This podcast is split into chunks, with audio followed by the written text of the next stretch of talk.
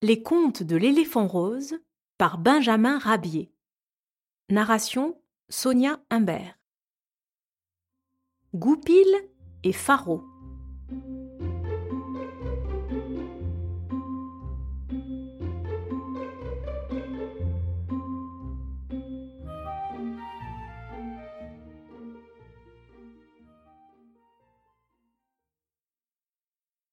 Tigrette une jolie pondeuse du Nivernais avait pris l'habitude de déposer ses œufs au pied d'un bouleau et de les couver là. Tigrette avait pour ami et confident le chien Pharaon, qui veillait sur elle et qui éloignait les importants pendant qu'elle couvait ses œufs. Un jour, le renard Goupil, en tournée de maraude, vint à passer par là et il se mit aussitôt à adresser la parole au bon chien. Que fais-tu là, Pharaon Mais je tiens compagnie à Tigrette. Tu ferais bien mieux de surveiller les moutons de ton maître. Je viens d'en apercevoir un qui s'est égaré dans le petit bois.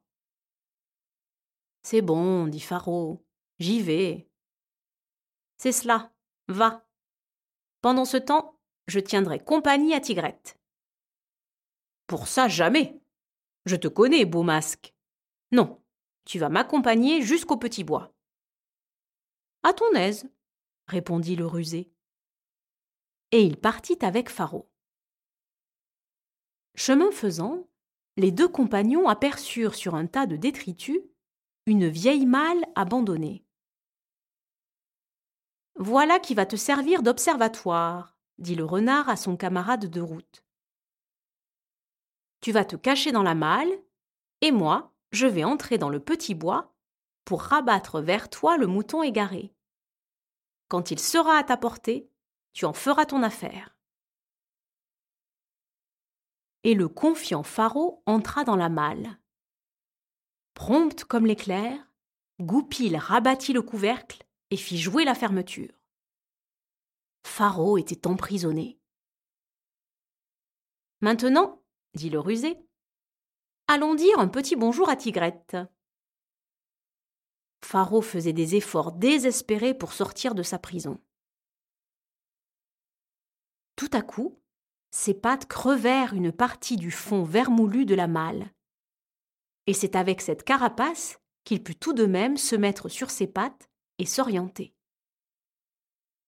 Grâce à son flair, il se dirigea en droite ligne vers Tigrette et arriva avant le renard, obligé, lui, de prendre certains chemins encaissés et de ramper le long des fermes afin de n'être aperçu de personne. Pharaon appela Tigrette. Vite, elle comprit l'aventure, et s'empressant d'utiliser son bec pour faire jouer la serrure, elle parvint à délivrer son ami le chien. Il expliqua tout à la poule et tous deux méditèrent de jouer un bon tour au vilain renard. Ils transportèrent les œufs de tigrette dans la malle et s'y cachèrent. Ensuite, ils rabattirent le couvercle sur eux. Il était temps, Goupil arrivait. En trouvant la malle à l'endroit précis où il croyait trouver Tigrette, il poussa un cri d'ahurissement mais ce fut bien autre chose quand le couvercle se souleva pour livrer passage à la poule et au chien. Goupil n'en demanda pas plus. Il prit ses jambes à son cou et regagna le bois. L'aventure se répandit dans le pays, et depuis ce jour, le renard ne peut faire un pas sans être poursuivi par les sarcasmes, les cris et les rires d'une foule en délire. Aujourd'hui, les œufs sont couvés, et Tigrette vient de présenter sa nouvelle petite famille à son ami Pharaon. Neuf poussins gras et alertes à la fois, et qui ne demandent qu'à vivre longtemps.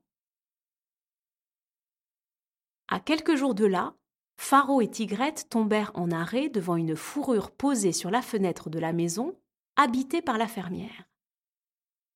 En cette fourrure, les deux amis reconnurent Goupil. Et c'est ainsi que finit le méchant renard.